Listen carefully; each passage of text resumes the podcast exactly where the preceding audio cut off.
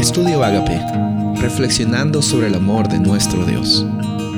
El título de hoy es El descanso en el Nuevo Testamento, Marcos 6, 30 al 32.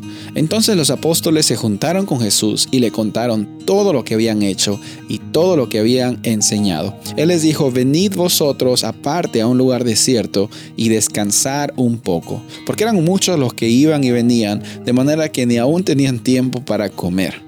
Y se fueron solos a una barca a un lugar desierto. Me gusta la idea de el Nuevo Testamento que nos ayuda también a ver cómo es que Jesús consideraba el descanso. Si bien es cierto, Él no se cansaba de hacer el bien, si bien es cierto, Él era el amor personificado, encarnado, el Hijo de Dios, el Cordero de Dios que quita el pecado del mundo, al mismo tiempo también era el ejemplo en ¿Qué es lo que nosotros vemos cuando estamos viendo a alguien en el cual eh, está fluyendo el amor de Dios.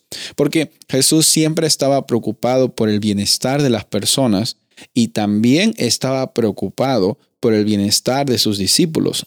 Versículos anteriores, eh, ellos fueron mandados a, a predicar, ellos fueron mandados a, a hablar sobre las buenas nuevas del reino de Dios y cuando llegaron me imagino que estaban llegando cansados. Quizás después de un largo viaje, como tú alguna vez has tenido algún viaje, te das cuenta de que al volver a tu lugar de origen, Estás cansado, estás cansada.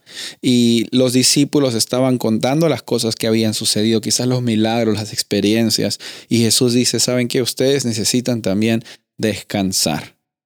Él, Jesús, siempre vio la importancia del descanso como una oportunidad también para darnos cuenta que nuestro propósito no consiste en hacer, hacer y hacer.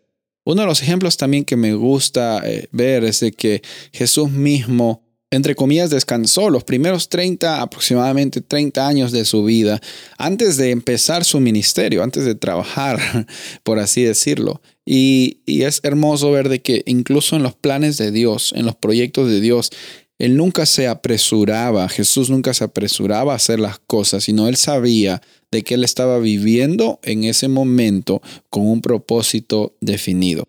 Que las circunstancias de tu, de tu vida no sacudan tu realidad, tu identidad. Tu identidad es, de ser, hijo, de ser hija de Dios. Tu identidad y tu realidad es más grande que las circunstancias que pasen. Y sabes, descansa. Así como en el Nuevo Testamento vemos el ejemplo de Jesús que dice en Mateo 26, 45, si estás cansado, si estás trabajado, si estás cargado, dice Jesús, vengan a mí yo les voy a dar descanso. Hoy día descansa, a pesar que tengas que trabajar, descansa en la certeza de que Dios tiene un plan para ti y siempre provee para tu vida.